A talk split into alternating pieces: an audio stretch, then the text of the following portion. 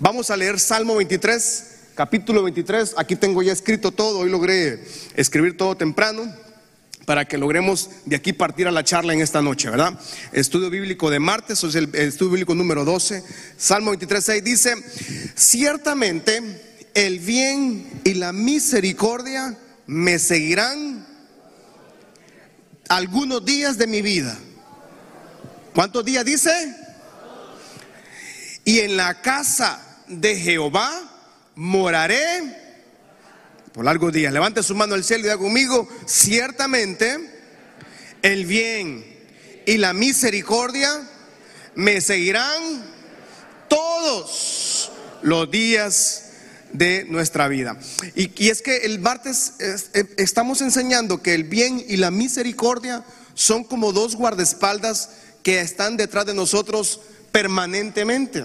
El bien y la misericordia siempre están siguiéndonos, según lo que dice el rey David en el Salmo capítulo 23, versículo 6, que el bien, él asegura que independientemente de la situación, y a veces donde es donde no entendemos cómo es que llegamos hasta esta noche, cómo es que estamos con vida, cómo es que tenemos propósito, cómo es que tenemos lo poco, lo mucho, lo, o lo necesario que tenemos, no entendemos por qué, pero entendemos en Salmo 23, 6 que todo lo que tenemos es porque el bien y la misericordia del Señor ha estado con nosotros.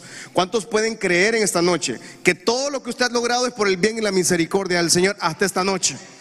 En pleno dificultades, un año difícil, año atípico, eh, año complicado para, para Honduras, ¿verdad? Honduras es de las naciones a nivel mundial, creo que estamos en el último, si no en los últimos lugares a nivel de vacunación, ¿verdad?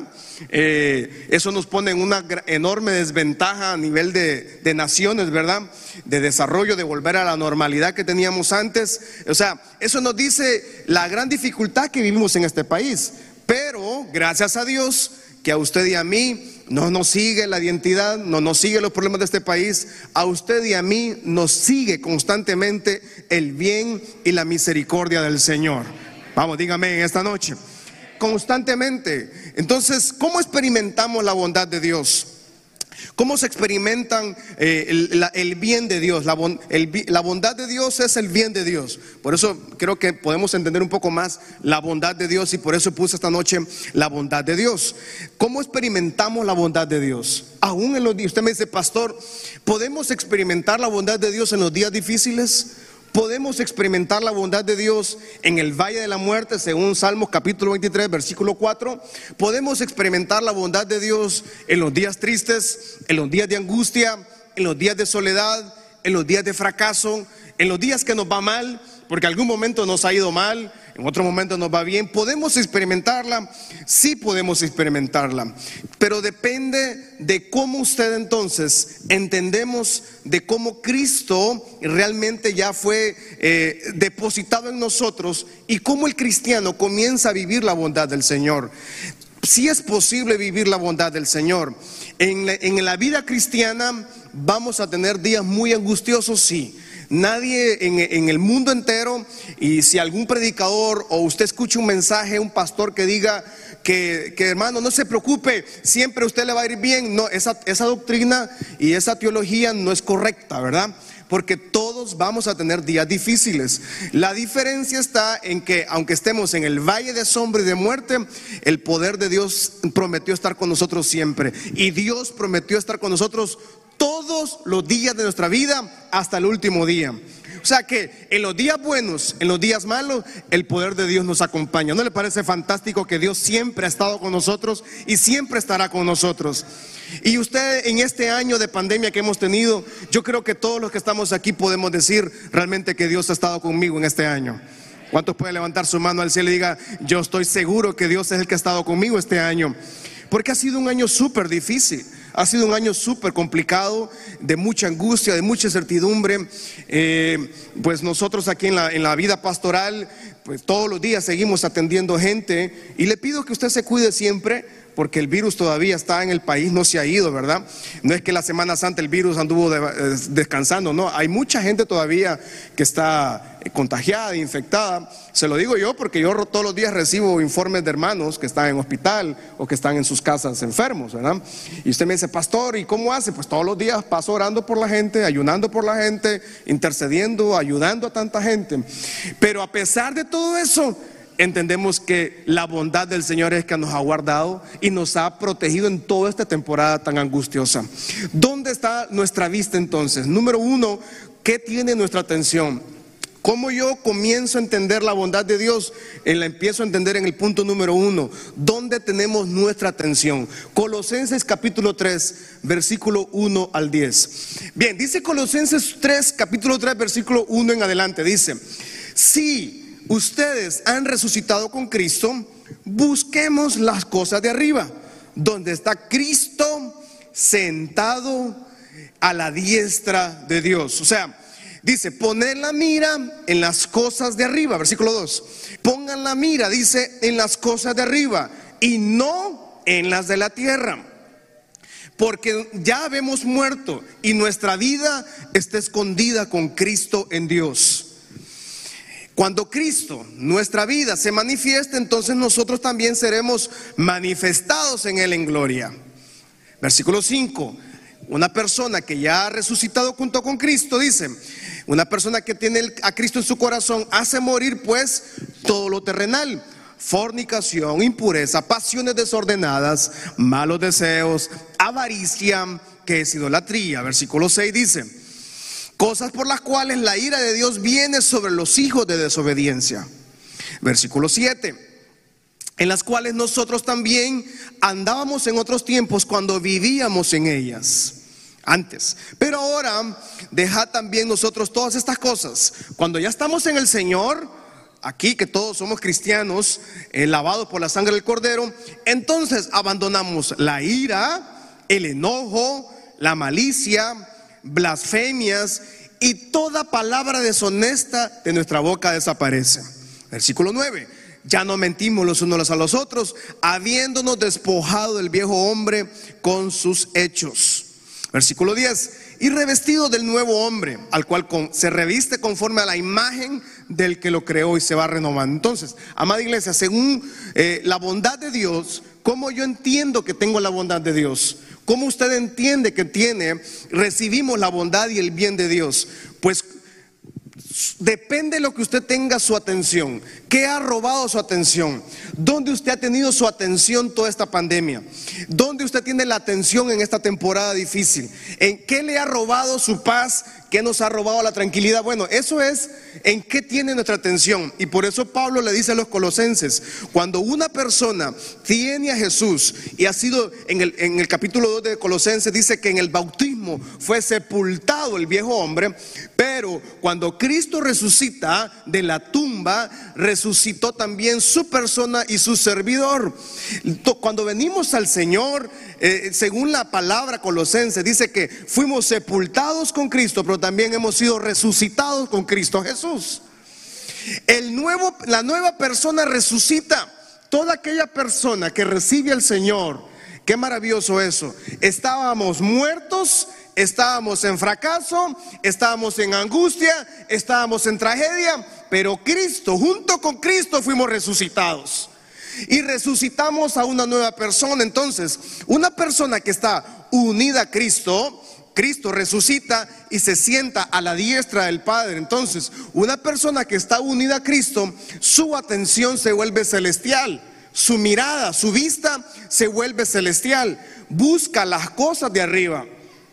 Son los resultados de estar unidos a Cristo. ¿Cuáles son los resultados de un hombre o una mujer que está unido a Cristo? Número uno, tiene su mirada en lo celestial. Número dos, su vida está escondida en Cristo. Número tres, muere todo lo terrenal, muere a todo lo terrenal. Hoy leí, hoy leí un mensaje de una persona que fue muy triste porque perdió a un familiar, perdió a un hijo, un papá perdió a un hijo producto de esta pandemia. Y él puso algo en su mensaje, en sus redes sociales puso él, nos afanamos tanto en la vida, dice, que dejamos de disfrutar lo que más importa, que es la familia, decía este señor, con mucho, me imagino, con mucho dolor, eh, escribiendo esto en redes sociales. Y, cuando, cuando, cuando a los que nos ha tocado cruzar el valle de muerte, uno comienza a perderle sentido a lo terrenal. Uno comienza a entender que todo lo que pasa en la vida es, es, pasajero. Y uno aprende aprende a valorar lo poco que tiene. Aprende a valorar lo que Dios le ha dado a uno. Y pone su vista en lo celestial y nunca en lo terrenal. Y cuando una persona está unida a Cristo, pone su vista en lo celestial, no pone su vista en lo terrenal, su vida está escondida en Cristo, muere a todo lo terrenal. Número cuatro, abandona la tumba. Cuando dice la palabra en Colosenses que Cristo fue, resucitó, el poder de Dios levanta a Cristo de la tumba. O sea, la muerte no pudo con Cristo en la tumba. Su tumba está vacía. Allá en Jerusalén hay una tumba vacía, es la tumba de Jesucristo. Y dice la palabra en Colosenses, el apóstol Pablo, que nosotros también resucitamos con Cristo. Pero mucha gente se queda en la tumba viviendo de por vida. No sé si estoy hablando bien. Pues estoy tratando de contextualizarlo de una manera más fácil de asimilar la palabra. O sea, mucha gente se queda viviendo en el pasado y se queda viviendo en la tumba. Pero Cristo ya no está, el cuerpo no quedó, Cristo resucitó de la tumba para darnos una vida, una esperanza, darnos una oportunidad. Nos resucitamos al pecado, quedó toda maldición, toda pobreza, todo problema, todo pecado quedó sepultado en la tumba. Pero usted y yo resucitamos a una nueva vida. Pero mucha gente, su atención queda en la tumba. Mucha gente queda viviendo de por vida en la tumba queda viviendo en el pasado. Y mucha gente queda siendo esclava del pasado. Quedan viviendo esclavos de una maldición que ya Cristo la rompió en la cruz del Calvario. Fue sepultada en la tumba, pero Cristo al tercer día resucitó y está sentado a la diestra de Dios Padre y está unido a nosotros. ¿Cuántos tienen el poder de Cristo en su vida esa noche? Vamos a ver.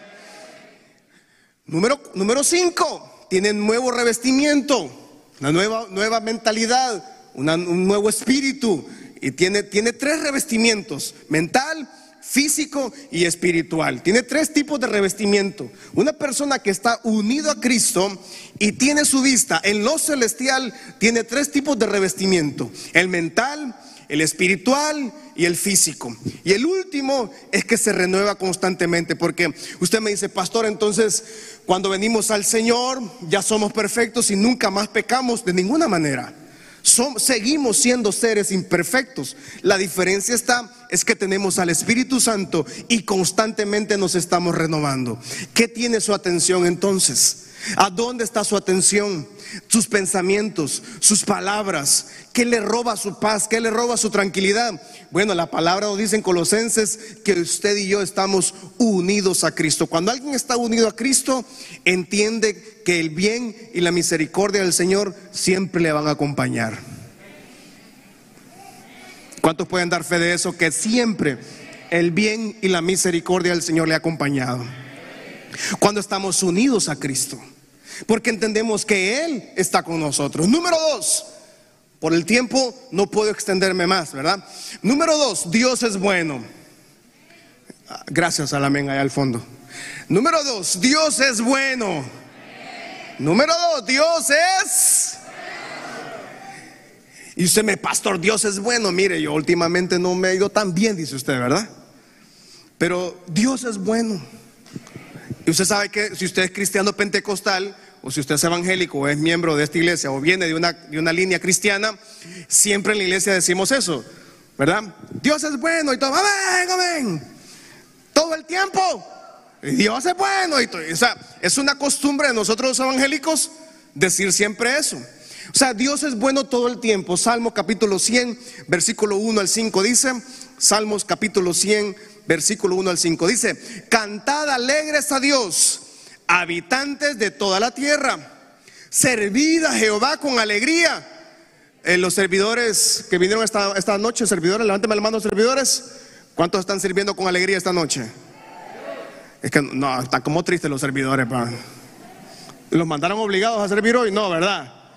¿Cuántos están felices de servir al Señor en la casa del Señor? Ahí estamos. Temprano los hermanos vienen aquí, hermano, a desinfectar todo. A mí el hermano modesto cuando yo entro me, llena de alcohol, todo, de pies a cabeza.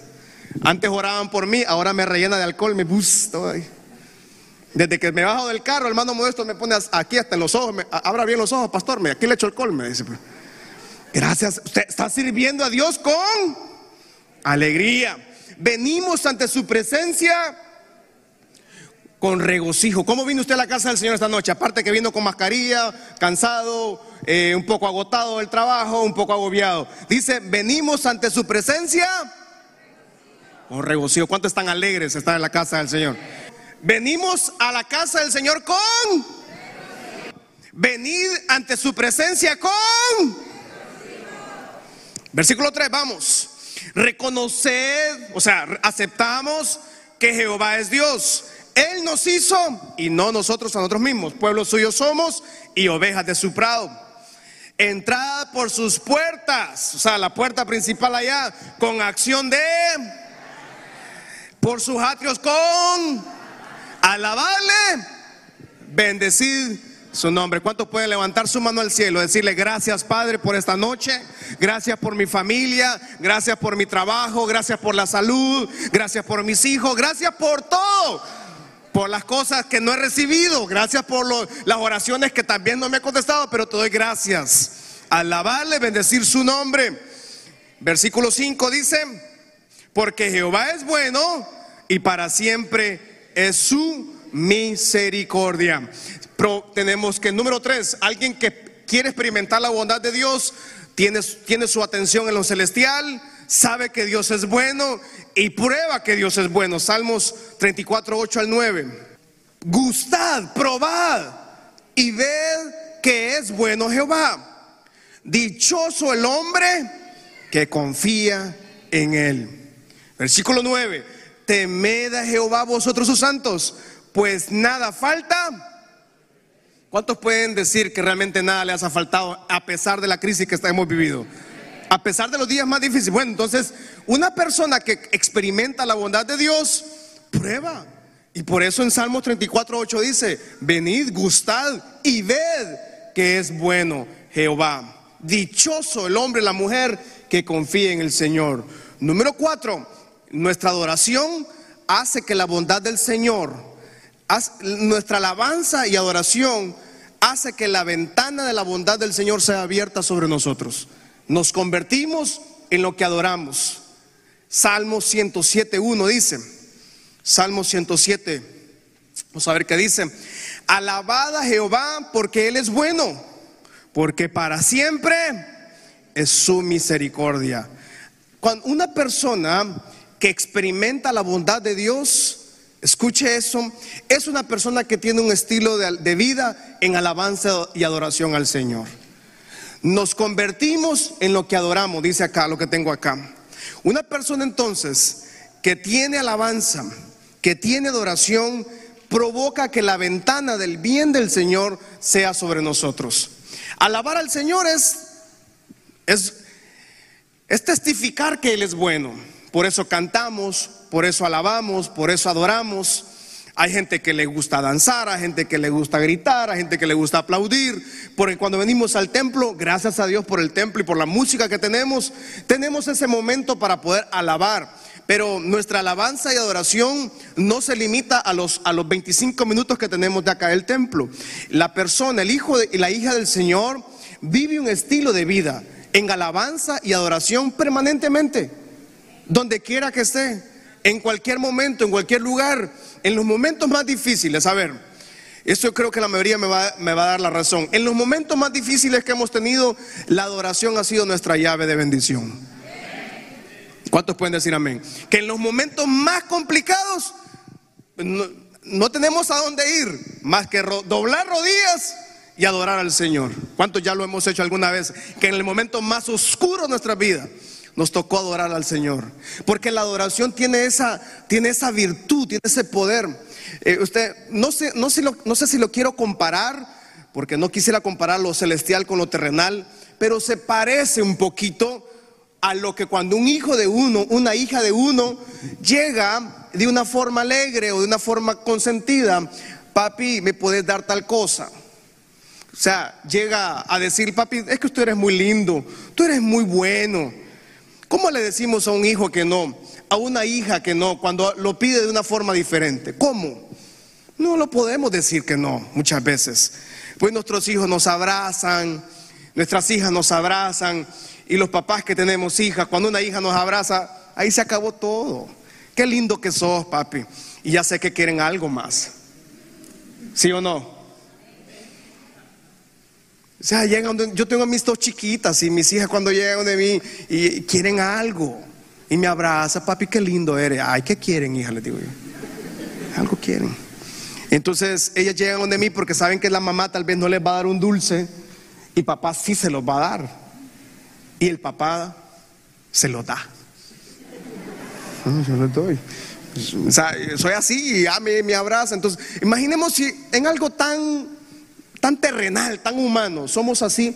Usted se imagina cuando el Padre Celestial, cuando adoramos, cuando le exaltamos, cuando levantamos su nombre, cuando adoramos, cuando cantamos, cuando danzamos, usted se imagina la ventana del cielo abierta a favor de usted. Entonces, la adoración y alabanza tiene el poder de abrir la ventana de la bondad del Señor sobre nosotros. Por eso es que el bien y la misericordia siempre están con nosotros. Cuando estemos adorando al Señor, ya sea en el templo, en su casa, en su familia, y usted en su hogar, tal vez en el día, pues tal vez no, su familia no es cristiana, pues trate de tener un tiempo de oración. Y le aseguro que eso abre, que el bien y la misericordia. Y el bien, ¿qué es el bien? Es la bendición que no merecemos. Cuando David dice, a mí me sigue el bien y la misericordia, David nos está diciendo que Él recibe bendición que no merecemos. ¿Qué es la misericordia del Señor? Es no recibir castigo por nuestros pecados. Eso es el bien y la misericordia. El bien de Dios, la bondad de Dios son bendiciones que no merecemos y cuando alguien no tiene una adoración, escucha esto, cuando no adora, cuando no alaba al Señor, lo que está es, que tiene una falta de gratitud. Falta de adoración y alabanza es una vida pobre en alabanza y en adoración. Cuando alguien no tiene una vida de alabanza y adoración, es que no tiene gratitud. Porque alabamos al Señor porque Él ha sido bueno. Y cuando yo reconozco que Él ha sido bueno, entonces yo quiero alabarle, yo quiero adorarle. Una persona que no tiene gratitud tiene síntomas graves de orgullo, falta de autoridad, no tiene autoridad, no reconoce la procedencia de todas las cosas. Juan capítulo 3, versículo 19. Juan capítulo 3, versículo 19 dice, y esta es la condenación, que la luz vino al mundo y los hombres amaron más las tinieblas que la luz, porque sus obras eran malas. O sea, una persona que el, ser humano no quiere adorar al Señor, el ser humano no quiere, prefiere la tiniebla que, la que tener la bendición del Señor. Libro de Salmos 78, 11, 17.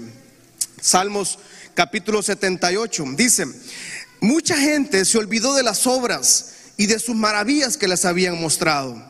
Delante de sus padres Dios hizo maravillas en la tierra de Egipto, en el campo de Zoán. Dividió el mar, los hizo pasar, detuvo las aguas como en un montón. Les guió de día con nube y toda la noche con resplandor de fuego. Y dice que hendió las peñas en el desierto, les dio de beber como de grandes abismos, pues sacó peña de la peña corrientes de agua e hizo descender aguas como río. Pero aún así volvieron a pecar contra él, rebelándose contra el Altísimo. O sea que uno de los peores pecados y pudiéramos decir, creo que el pecado bastante grave, es la falta de agradecimiento. Una persona que no tiene agradecimiento al Señor es una persona que no adora y no alaba. Y usted me dice, pastor, pero entonces yo tengo que cantar con más fuerza en el templo, no necesariamente. Esa es una, esa es una, es un estilo que nosotros tenemos como iglesia pentecostal. ¿Verdad? Nuestro estilo de alabanza, nuestro estilo de adoración. Lo que estamos hablando es nuestra vida diaria. La alabanza y la adoración al Señor es un estilo de vida. Y cuando tenemos alabanza y adoración al Señor, tenemos gratitud para con Él, porque Él ha sido bueno. ¿Cuántos pueden decir, Dios ha sido bueno conmigo? Cuando, cuando yo reconozco que Él ha sido bueno, yo quiero adorarle, yo quiero exaltarle, pero cuando yo alabo y adoro al Señor, por eso eh, Satanás, por eso el diablo desde tiempos antiguos, recordemos que este, esta estrella de la mañana, como se le conoce en el Antiguo Testamento, eh, estrella de la mañana, tenga cuidado porque hay una canción cristiana que así se llama, pero al diablo, a Satanás se le llamaba estrella de la mañana. Esa es otra explicación para otro martes. Pero Satanás, la estrella de la mañana, dice que él era un resplandor, él, era un cantante, ¿verdad? Él era el director de la música en el cielo. Y, y Satanás cae de la gracia del Señor porque cayó en orgullo. O sea que una persona con orgullo, con prepotencia, nunca va a reconocer que lo que tiene, que todo lo que Dios le ha dado, es porque ha, ha sido por el bien y la misericordia del Dios. Una persona que tiene orgullo es como el enemigo. Trata de robar la alabanza, trata de robar la adoración y pone su vida en sus talentos y habilidades. En Lucas capítulo 12 encontramos la historia de un hombre que cayó en prepotencia. Lucas 12, 16, 21 dice. Dice que también le refirió una parábola diciendo, la heredad de un hombre rico había producido mucho. Versículo 17. Y él pensaba dentro de sí diciendo, ay, ¿qué voy a hacer? No tengo dónde guardar tantos frutos. Y, le, dijo él mismo, voy a hacer más graneros, voy a derribar los graneros que tengo y voy a hacer mayores graneros y voy a guardar todos mis frutos y todos mis bienes en ese granero. Y diría mi alma, alma, muchas cosas tienes guardadas para muchos años.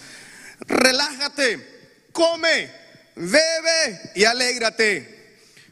Pero Dios le dijo, o sea, el hombre está diciendo, tengo tanto dinero, tengo tantas posesiones materiales, tengo tanta, tanta, tanta, tanto dinero en los bancos, tengo tanto, tanto graneros llenos, que ya no voy a, voy a estar tranquilo, voy a relajarme, dijo. Y en el mismo versículo, Dios le dice al hombre necio, necio, esta noche vienen a pedirte tu alma. Y lo que has provisto, ¿de quién será? Así es el que se hace para sí tesoro y no es rico para con Dios. O sea que una persona, este hombre no reconoció que lo que tenía era porque Dios se lo había dado. O sea, él reconocía que sus talentos y habilidades le habían llevado hasta ese momento. O sea, la prepotencia y el orgullo del ser humano ah, le hace pensar que todo lo, que ha conseguido es porque Él es bueno o porque tiene talentos y tiene habilidades.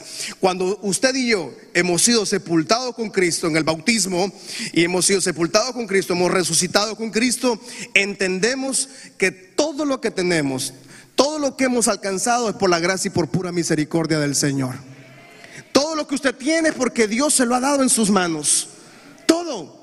Nada viene producto de nuestras habilidades, producto de nuestros talentos. Todo viene producto del bien y la misericordia del Señor. Y este hombre es una historia, una parábola impresionante porque él era un hombre muy importante, con mucho dinero y se relajó y dijo, voy a construir más, voy a hacer más cosas porque tengo mucha plata.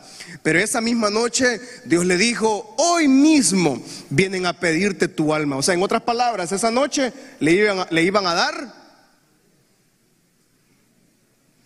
Exactamente. Lo que dijo la hermana por ahí. Se iba a morir. Esa noche iban, venían por su alma. Esa noche venían a pedirle su alma. ¿Y, para quién iba a quedar todo lo que le había hecho? Para nadie. No le iba a quedar chance de disfrutarlo, no le iba a quedar chance de hacer nada, porque todo iba a ser tomado esa misma noche. Por eso, nos convertimos en lo que adoramos. Muchas personas tienen su adoración en el trabajo, muchas personas tienen su adoración en la familia, muchas personas tienen su adoración en el hobby, muchas personas tienen su adoración en redes sociales. Eh, eh, ahora nuestros millennials y los centennials viven su vida a base de redes sociales, ¿verdad? A base de lo que publica fulano de tal y de eso viven cada día porque dependen de, la, de lo que otro mundo está publicando, pero no dependemos de lo que es alabar y adorar al Señor. Nuestra vida está escondida en Cristo Jesús y todo lo que somos, todo lo que tenemos, todo lo que hemos logrado es por la pura gracia y la pura misericordia del Señor. ¿Cómo nosotros recibimos esa bendición? Usted, pastor, yo no he recibido nada de Dios. Bueno, si usted tiene familia, usted esto es un bendecido. ¿Cuántos tenemos familia acá? No puede hacer que aquí usted no tenga nadie. Usted alguien tiene, ¿verdad? Bueno, tal vez usted no tiene a nadie, pero usted tiene una familia. Bueno, usted es un bendecido del Señor. ¿Cuántos pueden decir que yo, usted es un bendecido del Señor? La creación del Señor. Tenemos vida, tenemos salud, tenemos su santa palabra, tenemos milagros, provisión, tenemos el perdón de pecados, vida eterna y más importante, tenemos la cruz. Ahí encontramos la bondad del Señor, porque Dios es bueno y porque para siempre es su misericordia. ¿Cómo qué hacer entonces? Hebreos 4:16. Terminamos con estos tres últimos versículos esta noche. Hebreos 4, capítulo 16 dice, ¿dónde está? Acá. Acerquémonos pues confiadamente al trono de la gracia. Pues, pastor, me dice usted, yo no, yo no encuentro la bondad de Dios. Yo estoy lleno de problemas, puede decirme usted esta noche. Usted puede decir, pastor, usted no sabe todas las dificultades que vivo, usted no sabe todo lo que yo estoy pasando en mi hogar. Y usted puede estar pasando X cantidad de valles oscuros, de tormentas. Pero por eso cuando en Hebreos el mismo escritor dice, independientemente de la, de la temporada que usted esté viviendo, podemos acercarnos al trono de la gracia. Confiadamente dice, no ocupa una agenda, no ocupa una llamada, no ocupa una cita. No ocupa llamar a alguien que le haga una cita para ver al, al rey en el trono, no. Confiadamente podemos acercarnos al Señor para alcanzar misericordia y hallar gracia para el oportuno socorro. En cualquier temporada que usted esté cruzando, en cualquier situación que usted esté cruzando, podemos llegar confiadamente al trono de la gracia. No necesita llamar, no necesita ponerse guapo, no necesita bañarse, no necesita irse a poner loción. Si usted va a una reunión con un presidente, si usted va a una reunión con un jefe de algo, usted va a tener una cita, va a tener un horario y va a tener tiempo limitado. Cuando el Padre Celestial dice, cuando vengan a mí, ustedes pueden venir confiadamente. Usted puede llegar a la hora que quiera y llegar al trono de la gracia, dice, encontrar gracia y encontrar misericordia. ¿Cómo lo encontramos? Acercándonos con confiadamente, con tranquilidad, con acceso. Usted puede, esta noche, la gente que está en internet, en la radio, usted puede encontrar socorro oportuno socorro. De alguna forma, todos estamos cruzando alguna dificultad. De alguna forma, en diferentes tal vez niveles, se está pasando alguna dificultad en su hogar, en su familia. De alguna forma. Pero cuando dice la bondad del Señor, ¿cómo la encuentro? Yo me puedo acercar confiadamente. Puede ser que a usted le haya encontrado traición en la familia, traición en el hogar, traición con los amigos, cuando se está en enfermedad, cuando se está en desgracia no hay amigos. Cuando se está en tragedias no hay familia normalmente. Cuando se está en los peores días oscuros no existe la ayuda de nadie. Entonces qué lindo que nos puedan cerrar todas las puertas del mundo, de los palacios, de los bancos, de los hospitales y de lo que quieran. Pero qué lindo que podamos venir al, al trono de la gracia con confianza, acercarnos a Él y encontrar oportuno socorro. En otras palabras, cuando llegamos al trono de la gracia, usted no va a salir sin respuesta. Cuando usted llega al trono de la gracia, en alabanza, en adoración, encontramos respuesta siempre. Es imposible que usted llegue donde el Maestro, es imposible que lleguemos a nuestro Padre Celestial y no encontremos oportuno, dice, socorro. Por complicado por oscuro, por difícil, por tragedia, por angustioso que sea lo que usted esté pasando, podemos llegar con mucha confianza, dice. En, buen hondureño, un buen samperano día sería relajado. Llegar. Es como cuando nosotros los hijos vamos a la casa de nuestros padres, ¿no? O a la casa del abuelo, tal vez, no sé. Yo voy a la casa de mi padre y entro con confianza. O sea, no tengo que pedir permiso, pues. Ahora por el distanciamiento social sí, ¿verdad? No puedo entrar todos los días, pero eh, cuando yo llego a, mi, a la casa de mi padre, ayer los fui a ver un rato con distanciamiento social porque yo he estado expuesto, entonces nos, sentamos hasta tres metros de distancia con mascarillas y ahí hacemos la reunión de trabajo en el jardín. Y con confianza yo llegué y le dije a mi papá, eh, papi, ¿será que me das una taza de café? Le dije. Yo no le dije, "Mm, qué pena tengo. A mi papá le voy a pedir una taza de café y qué tal si me la tira en la cara. ¿Y qué tal si me le pone veneno ahí adentro del café? Con mucha tranquilidad, con mucha confianza le dije, ¿me puede dar una taza de café? Y entonces mi papá entró a la casa, salió con la taza de café y me dijo, probala, si no te gusta, te la cambio, me dijo. Qué buen, qué buen cafetero en la casa, buen, buen servidor. O sea, con confianza. Así se parece cuando yo vengo al, trono de la gracia del Señor. Con mucha confianza. Independientemente, usted tal vez dice, pastor, lo que yo estoy pasando es imposible, es difícil, usted no sabe, no hay solución. Sí, qué, qué, qué súper. Qué bueno. Entre más difícil es, qué bueno es porque más será la gloria del Señor sobre su vida. ¿Alguien da gloria a Dios esta noche? Entre más grande es su problema, entre más grande es su aflicción, más será el oportuno socorro. No hay un altar que lleguemos que, no, que se quede sin respuesta. Usted puede ir donde un familiar, donde un amigo, de un jefe, del presidente, un rey, y no le van a dar respuesta. Pero el altar de la gracia, el altar de la bondad del Señor, siempre tendrá respuesta. Termino con 2 Samuel 22. Y Sofonías, ahí lo lee en su casa, Sofonía 3.7, porque se me fue el tiempo. Dice, habló David a Jehová las palabras de este cántico el día que Jehová le había librado de mano de todos sus enemigos y de la mano de Saúl. Versículo 2 dice, dijo, Jehová es mi roca y mi fortaleza. Vamos, diga conmigo, Jehová es mi roca y mi fortaleza y mi libertador.